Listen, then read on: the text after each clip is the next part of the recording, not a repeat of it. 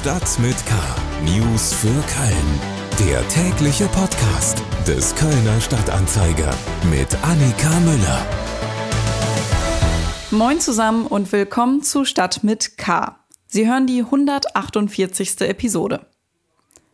Der Düsseldorfer Rosenmontagszug wurde auf Ende Mai geschoben. Eine Entscheidung, die in Köln für viel Furore und Verachtung gesorgt hatte. Jetzt wurde der Zug in der Landeshauptstadt aber ganz abgesagt. Grund dafür ist der Krieg in der Ukraine, wie der Dachverband Komitee Düsseldorfer Karneval mitteilte. Ein Demonstrationszug, wie es ihn in Köln statt des Rosenmontagszugs gab, wurde von den Präsidenten der angeschlossenen Vereine abgelehnt. Wir schauen jetzt aber erstmal auf unsere Themen für Köln, wo es neben zwei Nachrichten aus dem Erzbistum auch um eine ganz bestimmte Kölner Wiese, NFTs und eine Reise in die Vergangenheit geht. Unsere Themen für den 5. April. Die Gleueler Wiese könnte zur Partyzone werden. Eine 85-jährige Kölnerin erzählt von einem Banküberfall im Jahr 1966. Warum Banküberfälle mittlerweile aus der Mode sind. Und ein Fan investiert in eine digitale Sammelkarte von Bayer Leverkusen-Spieler Florian Wirz. Schlagzeilen. Am Montag hat das Landgericht im Prozess um den an der Zülpicher Straße erstochenen 18-jährigen Joel G. sein Urteil gesprochen. Der 17-jährige Angeklagte muss für sechs Jahre und drei Monate ins Gefängnis. Das Gericht sah es als erwiesen an, dass der junge Angeklagte in der Nacht zum 31. Juli 2021 sein Opfer mit einem Messer attackiert und getötet hat. Das Mordmerkmal der Heimtücke wurde nicht bewiesen, daher erfolgte eine Verurteilung wegen Totschlags. Guido Assmann, bislang als Dompropst der Hausherr im Kölner Dom, wird neuer Generalvikar im Erzbistum Köln. Wie Erzbischof Rainer Maria Wölki am Montag mitteilte, hat er Assmann zum 1. Juli 2022 in das Amt berufen. Er löst den bisherigen Generalvikar Markus Hofmann ab, der am Freitag seinen Abschied angekündigt hatte. Das Landgericht Köln beschäftigt sich am 25. April mit einem Rechtsstreit zwischen Kardinal Rainer Maria Wölki und dem Axel Springer Verlag. Wölki wirft der in dem Verlag erscheinenden Bild-Zeitung vor, in Artikeln über seinen Umgang mit Missbrauchsfällen gegen sein Persönlichkeitsrecht verstoßen zu haben. Der Erzbischof hatte in Eilverfahren einstweilige Unterlassungsverfügungen gegen mehrere Berichte erwirkt, wie Gerichtssprecherin Michaela Brunzen der katholischen Nachrichtenagentur am Dienstag erklärte. Die Angelegenheit soll nun im Hauptsacheverfahren endgültig geklärt werden. Die Open-Air-Saison steht wieder vor der Tür. Das Pollerwiesen-Opening soll zum Beispiel jetzt am Sonntag stattfinden, falls das Wetter es zulässt. Kommen wir zu den Themen, über die wir etwas ausführlicher sprechen wollen. Politik. Open-Air-Veranstaltungen sind ja gerade in Corona-Zeiten eigentlich eine gute Sache und die gebeutelte Kulturszene freut sich auch, wenn da endlich wieder mehr mit mehr Menschen stattfinden kann. Die Stadt möchte da jetzt auch nachhelfen und die Beantragung von Events einfacher machen. Außerdem sucht die Verwaltung parallel nach Flächen für Open-Air-Veranstaltungen. Und dabei kam jetzt eine Fläche auf, die man so nicht erwartet hätte, nämlich die Gleueler Wiese. Mir ist jetzt Oliver Görz aus unserer Lokalredaktion zugeschaltet Oliver, warum ist die Gleueler Wiese denn problematisch bzw. überraschend? Naja, die Gleuler Wiese ist natürlich ähm, ein, sagen wir mal, sensibler Bereich. Auf der Gleuler Wiese ähm, wollte ja eigentlich der erste FC Köln äh, Trainingsplätze bauen, was auf großen Protest gestoßen ist äh, von verschiedenen Stellen. Und deshalb ist die Gleuler Wiese steht natürlich unter starker Beobachtung. Leute wollen da eigentlich, dass da, also viele Menschen möchten, dass da eigentlich überhaupt nichts mehr stattfindet. Und deswegen ist es schon einigermaßen verblüffend, dass äh, die Verwaltung, sagen wir mal, prüft und es für nicht unmöglich hält, auf genau eben dieser Wiese im Grüngürtel ein möglicherweise Open-Air-Konzert mit bis zu 2000 Leuten stattfinden zu lassen. Zum Zeitpunkt unserer Aufnahme ist da ja noch nichts final entschieden, aber wann könnte es denn da eine Entscheidung geben? Also mit einer Entscheidung ist zunächst erstmal gar nicht zu rechnen, denn die Verwaltung hat ja im Grunde nur mal gesagt, dass sie prüfen möchte, ob dieses Gelände geeignet ist. Das Ergebnis kann natürlich sein, das Gelände ist überhaupt nicht geeignet. Ähm, auch wenn es, wie gesagt, erstaunlich ist, dass, es, dass die Stadt da überhaupt äh, überlegt, sowas zu prüfen.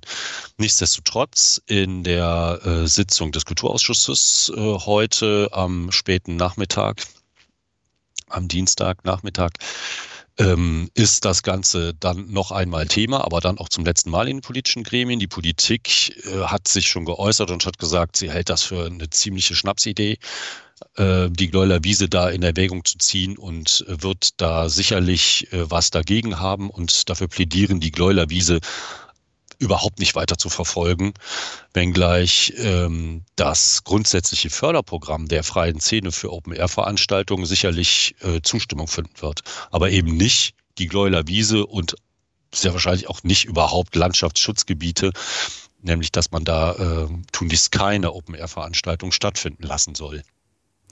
Also heute Abend, am Dienstagabend könnte es da schon mehr Infos geben. Ähm, die können Sie dann auf ksta.de nachlesen. Jetzt äh, am Dienstagmittag wissen wir es eben noch nicht final, wie es da weitergeht. Welche Alternativen zur Gläulerwiese gäbe es denn? Naja, Alternativen auch hier geht es darum, äh, überhaupt erstmal Flächen zu identifizieren und das ist nicht so leicht. Also die Verwaltung hat, hat schon ein paar Flächen geprüft, zum Beispiel rechtsrheinisch unter der Südbrücke oder so eine Wiese äh, zwischen Rheinuferstraße und Friedenspark und diverse andere Dinge. Äh, das wurde erstmal als wenig geeignet äh, angesehen. Das heißt, man weiß noch nicht ganz genau, da muss jetzt einfach noch ein bisschen weiter geforscht werden um dann da Flächen äh, zu finden, die dafür dann eben doch geeignet sind. Und ich denke, äh, die wird es auch geben. Aber sobald es da mehr zu sagen gibt, ähm, werden wir das selbstverständlich berichten und haben das weiter im Blick. Danke, Oliver Götz aus unserer Lokalredaktion. Wie gesagt, mehr Informationen dazu gibt es wahrscheinlich, wenn Sie es hören, schon auf ksta.de oder wenigstens ein paar Stunden später irgendwann im Laufe des Dienstagabends wahrscheinlich. Dann können Sie mehr dazu lesen. Kriminalität. Banküberfälle sind heute extrem selten. 2021 gab es bundesweit nur 80 Stück und in Köln sogar nur einen. Das war an der Kreissparkasse am Neumarkt im Juli. Aber das war mal anders. 1966 zählte die Polizei in Deutschland fast 1000 Taten. Tim Stienauer aus unserer Lokalredaktion hat eine getroffen, die einen dieser Fälle miterlebt hat. Renate Lindenberg arbeitete als Kassiererin bei der Kreissparkasse in Rathheuma hinter dem Tresen als zwei Männer mit Pistolen reinstürmten. Tim, du hast mit Frau Lindenberg gesprochen. Was ist da damals passiert? Wie hat sie das erlebt?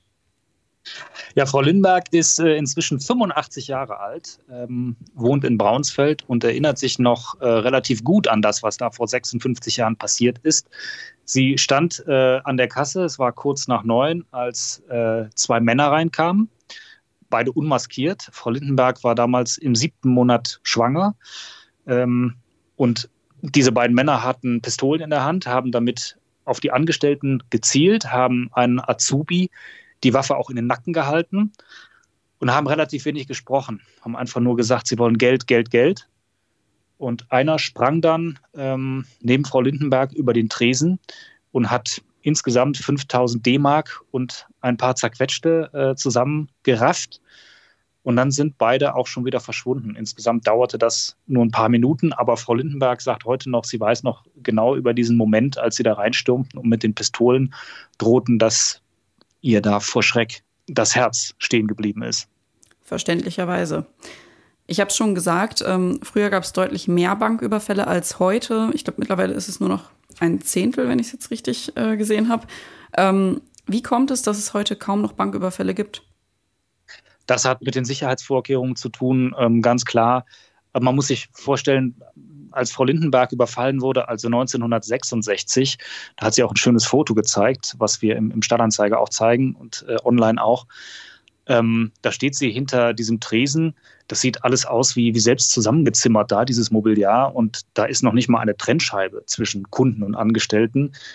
Ähm, also kein schusssicheres Glas, nichts. Ähm, da hängen auch noch keine Videokameras, äh, da ist gar nichts. Äh, das Einzige, was es damals gab, war ein Alarmknopf unter dem Tresen, der äh, bei der Polizei aufgeschaltet war und den die Kollegin von Frau Lindenberg auch damals ähm, in einem günstigen Moment unauffällig gedrückt hat, sodass die Polizei dann auch äh, zur Bank kam. Aber da waren die Täter schon weg.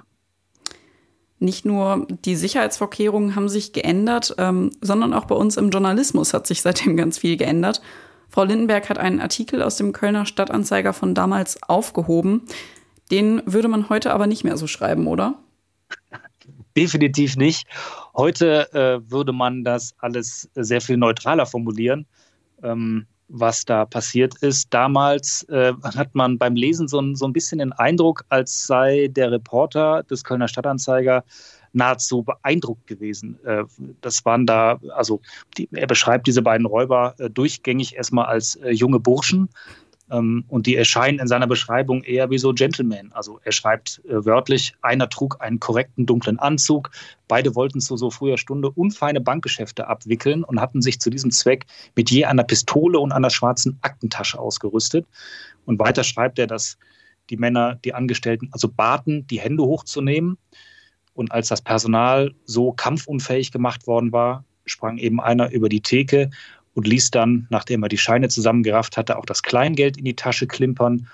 Und ganz am Ende attestiert der Reporter den beiden noch ähm, moderne Gangstermanier, wenn er nämlich beschreibt, dass sie, um ihre Spuren zu verwischen, ähm, einige Straßenecken weiter sogar ihr Fluchtauto getauscht haben. Ja, die moderne Gangstermanier ist ehrlich gesagt auch meine ähm, Lieblingsbeschreibung in dem Text. ja, meine auch. Vielen Dank, Tim. Äh, mehr Informationen dazu gibt es auf ksta.de und über den Link in den Show Notes. Wirtschaft. 214.215,12 Euro. So viel hat ein Fan in eine digitale Sammelkarte des Bayer Leverkusen-Spielers Florian Wirz investiert. Das Problem dabei, in einem Spiel gegen den FC Köln hat sich Wirz verletzt. Äh, es war ein Kreuzbandriss und deshalb fällt er jetzt auch lange aus. Nicht so gut für diese digitale Sammelkarte und für denjenigen, der darin investiert hat. Mir ist jetzt Lars French aus unserer Wirtschaftsredaktion zugeschaltet. Eine digitale Sammelkarte. Was ist das denn überhaupt? Ja, hi. Also eine digitale Sammelkarte, das ist im Grunde wie so eine ganz klassische, also ich sage jetzt mal analoge Spielkarte. Ähm, die kannst du wie im echten Leben äh, auch sammeln, tauschen, verkaufen. Ähm, alles dann aber eben rein digital. Und es gibt einen äh, wichtigen großen Unterschied. Und zwar, es gibt da eben diese Plattform für und wo der Fan das jetzt gemacht hat, das heißt, äh, diese Plattform heißt So Rare. Und das ist da steckt dann im Grunde so ein richtiges Spiel hinter. Und das, was da so spannend daran ist, ist, dass jede Spielkarte immer nur so erfolgreich ist, wie der echte Fußballspieler auch gerade so am aktuellen Spieltag auf dem Rasen war. Das heißt, hat jetzt ein Spieler viele Tore gemacht oder gute Vorlagen geliefert oder sonst was, dann bekomme ich Punkte für diese Karte. Ähm, wenn der Spieler aber nur in der Ecke rumstand oder ja, so wie Florian Wirtz sich verletzt hat, dann gibt es eben wenig bis gar keine Punkte und die Karte ist ja nichts wert. Und jetzt nochmal zurück zu unserem Wirts-Fan. Wie geht's denn jetzt für ihn weiter? Ja, äh, wie genau er jetzt weitermacht, das weiß man nicht. Es bleiben lieber bei mehreren Optionen. Ähm, ich finde, das kann man ganz gut eigentlich mit dem Aktienmarkt vergleichen. Das ist nämlich so ein, so ein ähnliches Prinzip. Denn entweder hat der Fan sich jetzt eingestanden, okay, äh, ich habe jetzt mit dieser Wirtskarte ordentlich Verlust gemacht und verkaufe sie jetzt lieber einfach und bin das Ding los. Vielleicht auch so eine seelische Aktion, einfach dann den Ballast los zu sein. Ähm, wahrscheinlich wird er, wenn er sie verkauft haben sollte, dann natürlich auch einen sehr niedrigen Preis äh, dafür. Ähm, ja, oder, oder hat sie für einen sehr niedrigen Preis verkauft. Ähm, muss aber nicht sein, denn es gibt natürlich auch Leute, die sagen, naja gut, der Wirt, der wird ja wiederkommen, der wird mhm. ja genesen und äh, dann wird die Karte auch wieder viel wert sein, äh, wenn er wieder gute Leistungen bringt. Ähm, das heißt, man nutzt einfach dieses günstige Angebot und ja, spekuliert auf eine ordentliche Preissteigerung. Das könnte der Fan selber natürlich auch gemacht haben. Also einfach abwarten und dann, ja, wenn es gut geht, eben nächste Saison Punkte und Geld mit der Karte machen. Hm. Kann mir gut vorstellen. Äh, ich weiß jetzt nicht, ob es da Karten für gibt, aber bestimmt auch für Modest, äh, wer da letztes Jahr irgendwann im Frühjahr oder so investiert hat und dann ging es ja steil bergauf, der muss da ja richtig Geld gemacht haben eigentlich, oder? Ja, ich glaube auch. Also das ist, das ist äh, super spannend. Da gibt es äh, das, das man muss sich da wirklich mal reinfuchsen in dieses ganze Spiel. Ja, es ist, es ist letztendlich, es ist einfach wie der Aktienmarkt. Man muss, man musste genau wissen, was man tut und selbst dann kann es einen überraschen, so wie jetzt eben bei Wirtz. Das war Lars French aus unserer Wirtschaftsredaktion über einen Fan, der eine digitale Sammelkarte zum Bayer Leverkusen-Spieler Florian Wirtz gekauft hatte. Und damit sind wir auch schon wieder am Ende dieser Episode von Stadt mit K angekommen. Damit verabschiede ich mich für heute. Mein Name ist Annika Müller. Ich wünsche Ihnen noch einen schönen Tag und bleiben Sie gesund. Tschüss. Stadt mit K. News für Köln. Der tägliche Podcast.